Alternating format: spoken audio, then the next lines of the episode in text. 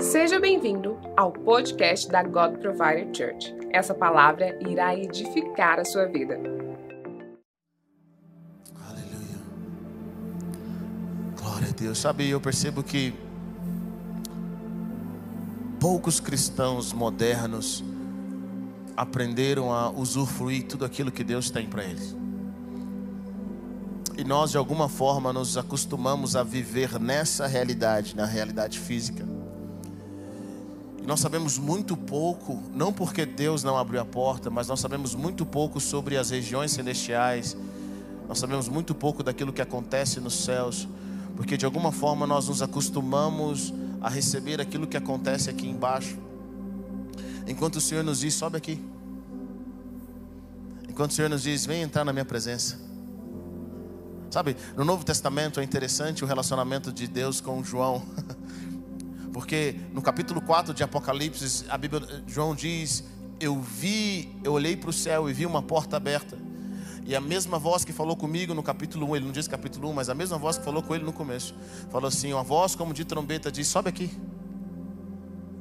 Sobe aqui, eu vou te mostrar coisas. Eu quero que você entenda algo. Nós estamos chegando em dias em que quem não aprender a subir não vai ouvir de Deus aquilo que Ele quer falar. Isso significa o quê? Que tem coisas que Deus só pode revelar quando você está lá com Ele. Tem coisas que Deus não vai revelar para a gente aqui embaixo. O livro de Apocalipse não foi uma revelação de João aqui embaixo. O livro de Apocalipse foi João lá em cima. Vocês estão comigo ou não? Deus fala com ele lá em cima, ele sobe a presença, ele vem à presença. Jesus rasgou o véu para que nós entrássemos na presença de Deus. Isso não significa que vai acontecer depois que nós morremos, ele rasgou para nós entrarmos agora. Como filhos, nós temos acesso. Sabe, quanto mais aqui embaixo nós ficamos sem a, a, movimentação do Espírito Santo, sem entender quem nós somos como filhos, mais nós agimos de acordo com as leis desse mundo mas nós nos tornamos como as pessoas desse mundo, mas Jesus pagou um alto preço na cruz do Calvário para nós não vivemos como esse mundo. E não tem a ver só com apenas não pecar. Tem gente que acha que o cristianismo é um, uma, uma, sabe, um conjunto de regras para nós não pecarmos. Não, querido, Deus não nos salvou para nós apenas não pecarmos, Ele nos salvou para muito mais do que isso. Quantos creem nisso? Diga amém. Sabe, algumas pessoas acham que Jesus morreu na cruz pelos nossos pecados e está tudo bem, é isso daí. Ele morreu na cruz e agora sou livre do pecado e glória a Deus por isso. Não, querido, ele morreu para muito mais do que isso. Ele não apenas nos libertou do pecado, mas ele nos levou para algo novo. Ele tem um propósito para nós. Eu quero que você entenda: Deus não apenas perdoou os seus pecados, mas Ele também te adotou como filho. Diga a pessoa que está perto de você: Deus te adotou como filho. Sabe, ele podia ter libertado a gente dos nossos pecados. Ele podia ter falado assim: olha, vocês estão libertos do pecado, mas agora siga o caminho de vocês, siga a vida de vocês. Mas Deus não apenas nos libertou dos nossos pecados, mas também nos chamou como filho, Ele nos fez filhos. Isso significa algo poderoso. Quando você liberta alguém, sabe, se você paga a dívida de alguém e, e aquela pessoa, olha, paguei sua dívida, não cobro nada, aquela pessoa vai embora para a casa dela, vive a realidade dela, perdoada Existe uma diferença entre pagar a dívida de alguém, existe a diferença de você pagar a dívida e adotar aquela pessoa.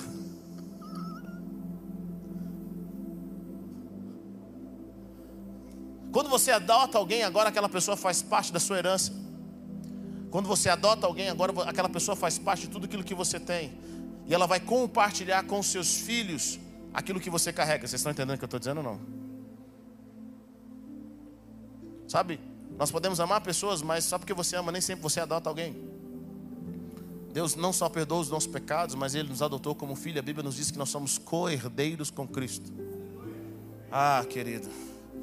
Cara, o Deus que, que governa todo o universo, que tem todas as coisas, agora te chamou para fazer parte da herança dele.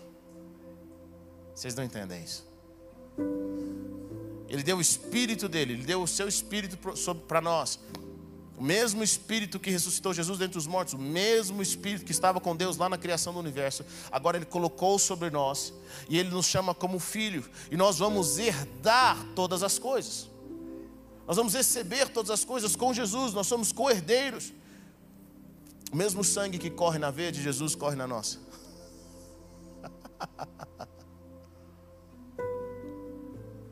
É isso que nós recebemos a nossa identificação com Ele.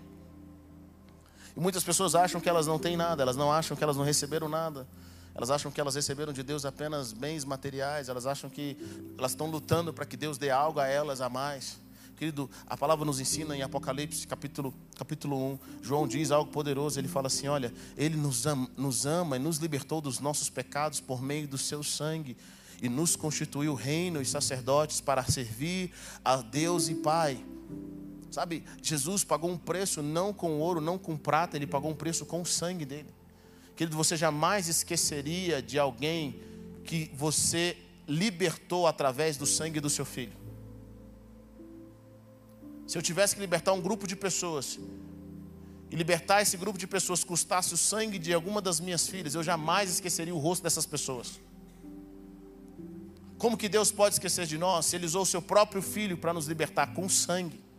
Deus não nos libertou dando um planeta, Deus não nos libertou simplesmente é, é, é, dando um anjo, Ele libertou dando o seu único filho. Vocês entendem o que eu estou dizendo ou não? E agora ele perdoou os nossos pecados com seu sangue, ele sabe quem nós somos. Ele não deu, ele não deu algo assim mais ou menos que ele tinha nos céus, ele deu tudo que ele tinha. E nós temos esse chamado divino, nós temos esse chamado celestial agora. Uma vez que nós nos tornamos herdeiro, nós temos agora um trabalho. Deus agora está nos treinando. Diga a pessoa que está perto de você, Ele está te treinando. Ele não só está nos treinando, sabe? Deus não só nos libertou do pecado e agora está todo feliz conosco. Não, não, Ele está nos treinando. Ele está nos, nos treinando porque nós somos herdeiros com Ele. Para sermos santos e irrepreensíveis, como Ele é. Para governar o universo. Eu amo que a palavra de Deus fala em Apocalipse capítulo 5. Que Ele nos fez reis e sacerdotes. E eles reinarão sobre a terra. Está lá na sua Bíblia. Ele nos fez reis e sacerdotes e eles reinarão sobre a terra. Existe um chamado de Deus para nós, esse chamado é um chamado eterno. A pergunta que eu sempre faço é: o que, vai acontecer depois do fim? Qual que é o nosso propósito eterno? Qual que é o propósito que não muda? Uma vez que nós nos tornamos filhos, e o propósito eterno para eu e para você é sermos reis e sacerdotes. O Senhor tem nos treinado para sermos reis e sacerdotes. Tudo que nós passamos, todo o nosso treinamento nessa terra tem esse objetivo sermos reis e sacerdotes, reis e sacerdotes. Nós somos adotados como filho por meio de Jesus, conforme o bom propósito da sua vontade, para o louvor da sua gloriosa graça. Em Efésios capítulo 2, versículo 4, diz algo poderoso: Todavia, Deus que é rico em misericórdia, pelo grande amor com que nos amou, deu-nos vida com Cristo, quando ainda estávamos mortos em transgressões, pela graça vocês são salvos. Deus nos ressuscitou com Cristo e com Ele nos fez assentar nos lugares celestiais em Cristo Jesus. Diga comigo, nos fez assentar em lugares celestiais. Sabe, no começo, o Paulo diz o seguinte: que ele nos abençoou com toda sorte de bênção. Aonde? Nas regiões celestiais. Nós não vamos nos assentar com Cristo, nós já estamos assentados com Ele. Ele nos chamou para muito mais. E esse acesso que o Senhor nos deu, ele sempre desafia o possível. O Senhor está falando, exponda sua mente, deixa eu mostrar para você o que, que, eu, que eu posso fazer através da sua vida, da realidade dos céus, aquilo que eu posso mostrar para você. Quem caminha comigo, caminha de forma diferente. E eu sinto que o Senhor quer levar os seus filhos a caminhar de uma forma diferente, entendendo a realidade dos céus. Nós temos esse acesso, nós somos assentados com Ele nas regiões celestiais para mostrar nas eras que hão de vir a incomparável riqueza da sua graça, demonstrada em sua bondade para conosco em Cristo Jesus. Pois vocês são salvos pela graça, por meio da fé. Isso não vem de vocês, é dom de Deus. Não por obras, para que ninguém se glorie. Porque somos criação de Deus, realizada em Cristo Jesus, para fazermos boas obras, os quais Deus preparou antes para nós as praticarmos. Nós somos chamados para representar o Senhor na terra. Nós somos chamados, assim como Jesus veio para desfazer as obras do diabo, eu e você temos um chamado nessa terra, e o chamado nessa terra é desfazer as obras do diabo. Nós temos um chamado. O cristão não foi salvo apenas para ter, ter o meu pecado perdoado, e glória a Deus, eu posso frequentar a igreja. Glória a Deus, eu posso fazer os cursos. Não, não, o cristão foi salvo com um propósito. Agora nós somos filhos, e uma vez que nós somos filhos, nós estamos em treinamento.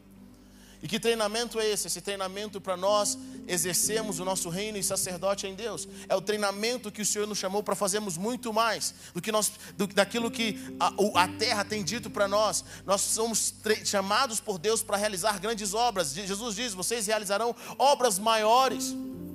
Esse é o chamado de Deus e aonde nós vamos, agora, assim como Jesus se manifestou para desfazer as obras de Satanás, nós também nos manifestamos para desfazer as obras de Satanás. Cada cristão, em cada todo dia, onde quer que ele vá, ele tem um chamado de Deus. Esse chamado é desfazer as obras do diabo. Aonde tem uma obra do diabo, eu e você, representando Jesus, agora nós podemos exercer essa autoridade nós podemos transformar um ambiente. Mas infelizmente muitas pessoas acham que são vítimas. Diga a pessoa que está perto de você, você não é vítima. Nós desenvolvemos a mentalidade de vítima. Nós achamos que não temos o Espírito Santo suficiente, que Deus não nos capacitou o suficiente, que na realidade nós estamos nesse mundo e está tudo muito difícil, querido. A nossa fé vence o mundo. a nossa fé vence o mundo. Deus nos chamou para coisas extraordinárias. Eu percebo que tem muitos irmãos que ainda não entenderam isso. E eles não abraçaram a realidade dos céus. Eles não entenderam que eles carregam o mesmo DNA de Jesus, o mesmo Espírito, o mesmo poder que ressuscitou Jesus dentre os mortos, agora está sobre as nossas vidas. Não é sobre nós, mas é o que Ele pode fazer através de nós. Vocês estão comigo ou não? É o que Ele pode fazer através de nós, aquilo que Ele pode realizar, aquilo que Ele pode realizar quando nós buscamos a Sua presença, quando nós atravessamos o véu, quando nós entramos na presença de Deus em espírito, a palavra Jesus fala algo poderoso, ele fala: "O Pai busca verdadeiros adoradores, aqueles que o adorem na realidade espiritual". Durante esses dias eu tenho visto algo poderoso. Nós temos uma escola, uma escola de sobrenatural, e nessa escola sobrenatural eu sempre acho ótimo quando Deus ativa pessoas e elas começam a ver, elas começam a entregar palavras de conhecimento, elas começam a ter experiência com o Senhor. Alguns começam a ver anjos, outros começam a simplesmente a entregar uma palavra de conhecimento para o irmão que está perto dele, outros começam a ter experiências com Deus. E, e aí eu fico pensando, quantas pessoas não entendem que isso sempre esteve disponível? Tem tanta coisa que está disponível para nós que Jesus pagou o preço na cruz do Calvário. Tanta coisa que está disponível para nós, mas quantos irmãos entendem isso? E eles abraçam essa realidade. Quando aqueles que ouvem abraçam essa realidade, a vida deles muda completamente. Quando tiveram suas vidas mudadas, diga amém. Quando você começa a viver a realidade dos céus, eu percebo que muitos irmãos ainda não entenderam que está nas regiões celestiais, as bênçãos que Deus preparou para ele. E se elas estão nas regiões celestiais, eu e você temos acesso a essas regiões celestiais. Eu e você temos acesso àquilo que Jesus tem acesso. Ele pagou um alto preço para que nós pudéssemos viver a vida de Deus. Ele nos deu os recursos dos céus. Ele nos deu o Espírito Santo. Ele colocou sobre nós. E aí o que, nós fazemos com esse Espírito Santo que está sobre nós? Como nós vivemos com Ele? Como nós somos guiados por Ele? Eu percebo que falta hoje pessoas que têm um relacionamento íntimo com o Espírito. Vivam a plenitude, o transbordar de Deus, a vida que Deus tem para ele, o chamado que Deus tem para ele. É muito mais do que aquilo que nós fazemos, sabe, apenas no domingo. Diga para pessoa que está perto de você, Deus tem muito mais para você. Deus tem muito mais para você, mais muito, mais muito, mais muito, mais muito. Jesus disse para os discípulos, ele fala assim: "Não tenham medo, pequeno rebanho, porque foi do agrado do Pai dar a vocês o reino." Foi do agrado do Pai. Deus não deu para apenas algumas pessoas, ele deu para todos nós. Todos nós. Todos nós. E à medida que nós exercemos a nossa fé, à medida que nós exercemos o nosso coração. Eu lembro que eu, eu, cresci, eu cresci na igreja e sempre amei Jesus. Mas sabe, tem pessoas que são de poucas experiências sobrenaturais. Eu vi algumas coisas, eu via Deus fazendo lá de fora, eu via Deus realizando, eu já vi Deus ele, ele restaurando pessoas com dente de ouro, eu já vi Deus curando pessoas com câncer, de câncer.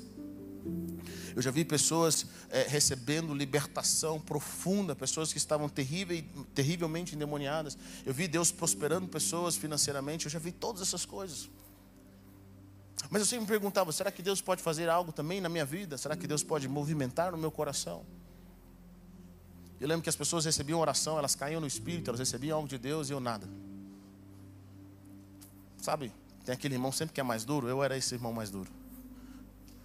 E eu lembro que um dia, enquanto eu estava eu estava em Sarasota, o Senhor começou a fazer algo poderoso. Deus, Deus tinha levado um grupo de pessoas, estava tendo uma escola.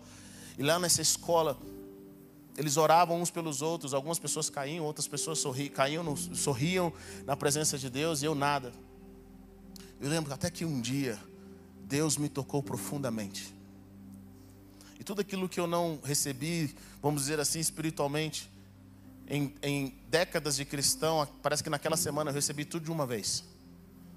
Querido, eu tremia, eu sorria, eu chorava, eu chegava em casa assim, sabe, assim, eu chegava assim sem saber o que fazer, de tanto que Deus me tocou naquela semana. E desde então, desde, desde aquele momento, eu comecei a receber mais e mais e mais do Espírito Santo. Sabe, não é que Deus nunca quis fazer, Ele sempre quis fazer. Deus quer sempre fazer coisas extraordinárias, mas será que nós cremos?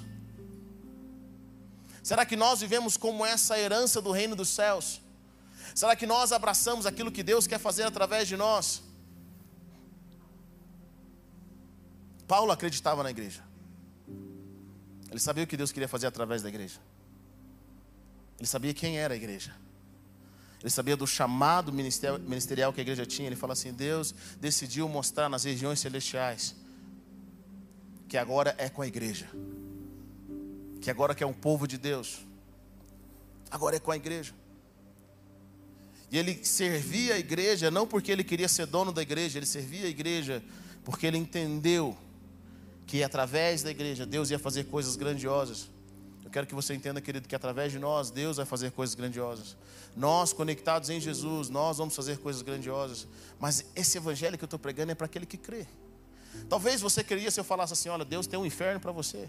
Talvez você queria que eu falasse, se eu falasse, Deus tem pobreza para você. Mas poucas pessoas acreditam naquilo que Deus está nos dando e são boas novas. Ele colocou sobre nós o seu espírito. Ele colocou sobre nós a sua vida.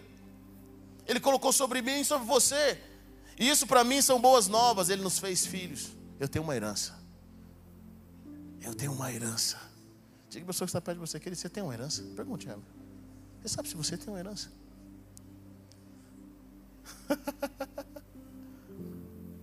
oh Deus, mais Espírito Santo. Mais Espírito Santo. Mais Espírito Santo. Não há limites para aquilo que Deus pode fazer através de nós. Não há limite. Quando nós nos rendemos quando nós nos entregamos, quando nós servimos ao Senhor, quando nós temos fome pela presença dEle. Eu acredito que poucos irmãos, sabe, sabe por que, que poucas pessoas, às vezes, eles têm fome pela vida de oração? É porque eles não experimentaram o poder da oração. E não é o poder da oração que traz bênçãos financeiras. Está comigo ou não? Não é, não é apenas esse poder, porque quando você ora só para ter bênçãos financeiras, o que, que acontece, querido? Quando você tiver as bênçãos financeiras, você para de orar. Porque tem pessoas frustradas com Deus, porque elas sempre querem mais. E o Senhor tem nos chamado não, não apenas para isso. Eu sei o que é viver de milagre, eu sei o que é Deus prover aquilo que nós precisamos. Mas tem pessoas perdendo o melhor. E qual é o melhor? O melhor sempre é a presença. O melhor é sempre a presença. Pessoas que gastam tempo na presença de Deus, o dia delas é diferente. A semana delas é diferente. Existem pessoas que gastam tempo com a religião, querido. Com a religiosidade, não com a presença. Jesus pagou um alto preço na cruz do Calvário para nós termos acesso à presença de Deus. Como filhos, nós entramos no reino. Nós não vamos entrar, nós já entramos, porque nós temos acesso a isso. E quando você entra na presença de Deus, querido, e você usufrui da presença, da atmosfera, aquela presença relembra quem você é, aquilo que você nasceu para ser. Você não fica preocupado com essas coisas, porque você se move além delas. Vocês estão comigo ou não? Você entende quem você é, aquilo que você carrega, toda a disponibilidade do reino de Deus para você. Sabe, nosso propósito como igreja é com que você saiba quem você é em Deus e vive essa realidade, não de escravo, mas de filho, de alguém que carrega algo em Deus, o mesmo Espírito que estava sobre Jesus agora está sobre nós. O Espírito Santo caminha conosco. Mas Ele não quer falar só de coisas terrenas e passageiras. O Senhor quer falar de coisas eternas. Ele tem nos treinado para coisas eternas. Tudo que nós fazemos, nós temos os olhos na eternidade. Não nos olhos das coisas dos homens, da glória que os homens podem nos dar. Querido, a glória dos homens funciona assim: hoje eles te amam, amanhã eles te odeiam. Mas tudo aquilo que nós plantamos na eternidade não perde valor nunca. A nossa herança, como diz Pedro, a nossa herança é uma herança que não tem como ser maculada. É uma herança que jamais pode perecer, macular-se ou perder o seu valor. Herança guardada nos céus para vocês, que mediante a fé são protegidos pelo poder de Deus até chegar à salvação prestes a ser revelada no último tempo. O apóstolo Paulo diz em, em Efésios, ele fala o seguinte: Eu oro para que Deus abra os olhos do coração de vocês, para que vocês enxerguem a riqueza que Ele deu a vocês em Cristo Jesus. E eu percebo que isso é uma revelação espiritual. É algo que Deus precisa fazer no coração de muitos irmãos, entender aquilo que eles carregam em Deus, o chamado que eles têm em Deus, o propósito que Deus tem para a vida deles do acesso que nós temos. Como filhos, nós temos acesso à presença do nosso Pai. E querido, estar na presença de Deus é diferente de estar na presença dos homens. Está comigo ou não? Quem está na presença de Deus, querido, pensa diferente. Na, na presença de Deus, deixa eu falar algo para você. Não tem tempo para amargura.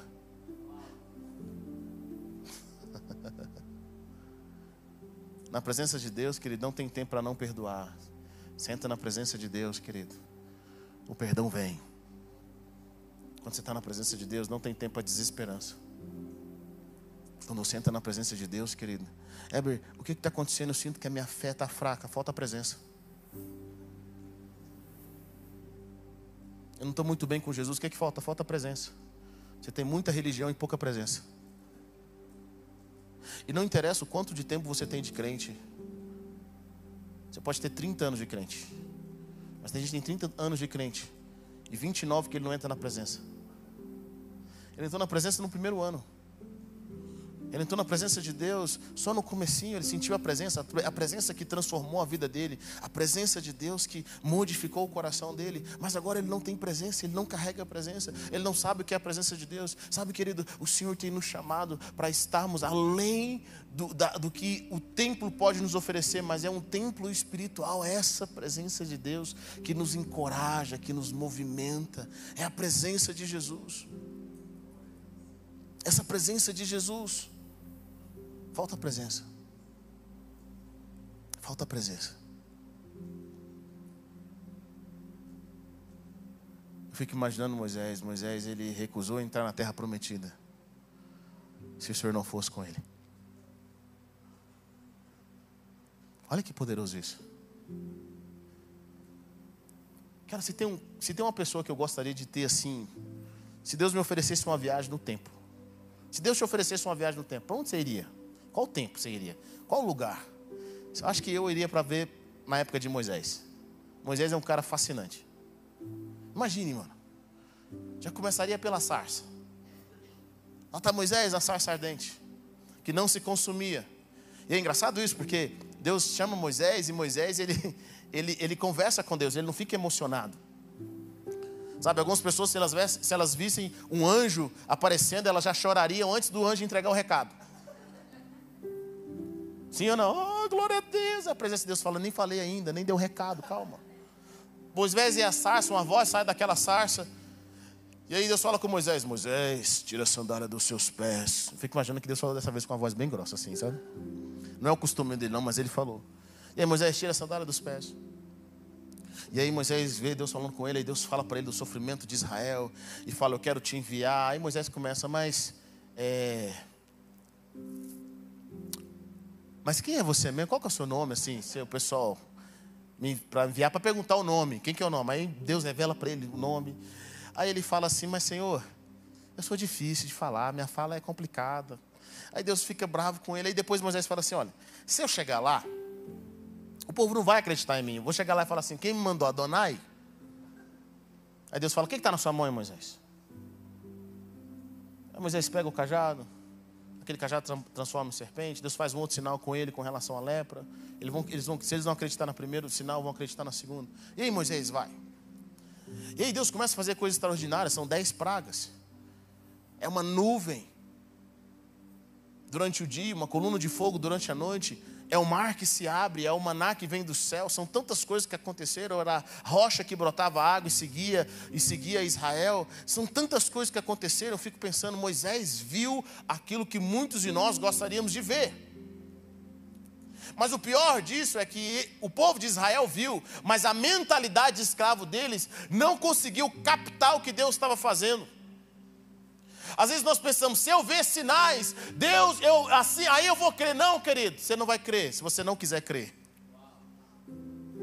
Eles viram sinais e maravilhas e a mentalidade de escravo deles foi difícil de tirar. Por isso que eles não entram na terra prometida. Está comigo ou não? Deus está mostrando muitos sinais, as pessoas não querem crer, elas não querem ver. E aí Deus falou: os olhos dessas pessoas estão fechados. Deus está mostrando algo para nós, e aí nós percebemos algo poderoso. Nós percebemos que Moisés viu tantos sinais, tantas maravilhas, ele viu a glória de Deus, mas teve um momento que Deus falou assim: Eu não vou com esse povo. Eu não vou com esse povo.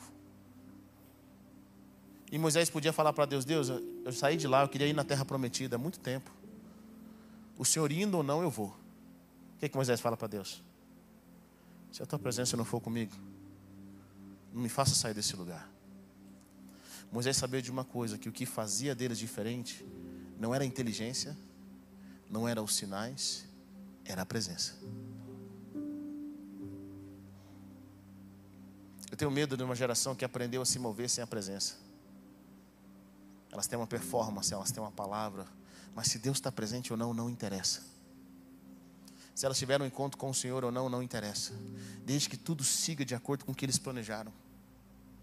Mas sabe o que eu sinto Deus nos chamando para fazer hoje, querido? Para nós cultivarmos o nosso coração por Ele, para nós vivenciarmos a presença de Deus, aquele amor puro, aquele amor íntegro, um coração voltado para Ele, Senhor, eu não quero mover sem a Tua presença. Nós não podemos ser uma igreja sem a presença de Deus. Pastor, mas eu ensino, eu quero saber de ensino, eu quero saber da presença. Eu quero saber da glória, eu quero me movimentar com Ele, eu quero que meu coração esteja focado nele. Sabe, quando você começa a caminhar com a presença, querido, tudo muda. Tudo muda. Eu nasci na igreja, eu cresci na igreja, mas teve um dia que eu encontrei a presença. A partir daquele momento, querido, quando você encontra a presença, o seu andar é diferente. O seu olhar é diferente. Você quer cultivar a presença. Você ama não aquilo que Deus pode te dar, mas você ama quem Deus é. Vocês estão comigo ou não? Nós amamos quem Deus é. Quanto mais nós conhecemos o Senhor, mais nós nos apaixonamos por Ele. Mas nós vivemos a realidade dele. Nós buscamos a face dele. Eu sinto que o Senhor nessa noite ele quer realinhar o nosso foco. Nós estamos correndo de um lado para o outro como Marta. E Deus tem chamado Marias. Deus tem chamado pessoas que queiram conhecê-lo. Pessoas que querem viver a realidade dele. Elas não querem se mover se Deus não está se movendo. Jesus fala ao poderoso: Eu só faço o que eu vejo o meu pai fazer. O que, que seu pai está fazendo? O que, que seu pai está fazendo? A oração do Pai Nosso é algo poderoso, porque a oração do Pai Nosso é: Pai nosso que estás no céu, que o teu nome seja mantido santo, que venha a nós o teu reino seja feita a tua vontade na terra como é no céu. Então a oração de Jesus é uma oração que, Senhor, que aconteça na terra como é no céu. Bom, mas como eu vou manifestar a vontade de Deus na terra se eu não sei o que está rolando no céu? Se eu não sei o que Deus está fazendo? Um dos livros que eu li quando eu comecei a caminhar com Jesus foi o livro Caçadores de Deus. Alguém já leu o livro Caçadores de Deus aqui? Todo crente com mais de 20 anos já leu Caçadores de Deus. E o livro Caçador de Deus fala algo poderoso. Ele fala assim: Olha, eu sou grato a Deus por aquilo que Deus fez no passado, mas eu quero saber o que Deus está fazendo agora. Eu quero saber o que, é que Deus está realizando agora, o que, é que Ele está fazendo agora. Porque muitos de nós podemos contar o testemunho daquilo que quando Deus nos salvou há 30 anos atrás. Mas o que, é que Deus está fazendo agora? Onde que Ele está? Pastor, eu sei muito de Bíblia, tá, beleza, mas o que, que Deus está fazendo agora? Aonde o Espírito Santo está se movendo?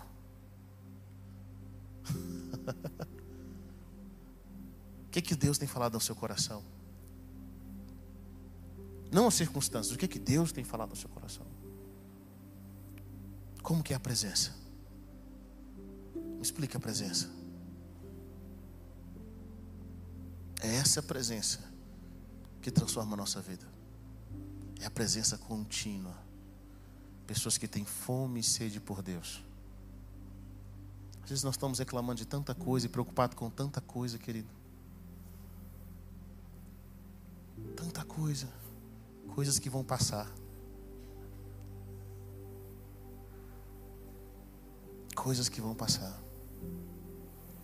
E eu tenho falado com você assim, querido, só caminha na minha presença. Vem. Se mova comigo. Não faça nada sem mim. Nada sem mim. Nada. Posso te contar uma coisa? Há um lugar que só aqueles que estão alinhados com a presença vão poder chegar lá. Seu pastor não pode te levar lá. O irmão de oração não pode te apontar o caminho. Os pregadores do YouTube não podem te direcionar. Mas aqueles que aprenderam a ouvir a voz do Espírito, aqueles que aprenderam a ser guiados pela presença, aqueles que antes de qualquer coisa eles olham para saber se a presença de Deus está ali ou não, essas pessoas, elas vão chegar nesse lugar que Deus tem para elas. Pessoas que têm fome, pessoas que têm sede, pessoas que vão caminhar nessa nova realidade. Quantos que digam amém? Obrigado por ter ouvido até o final. Acesse o nosso canal e tenha acesso a mais ministrações.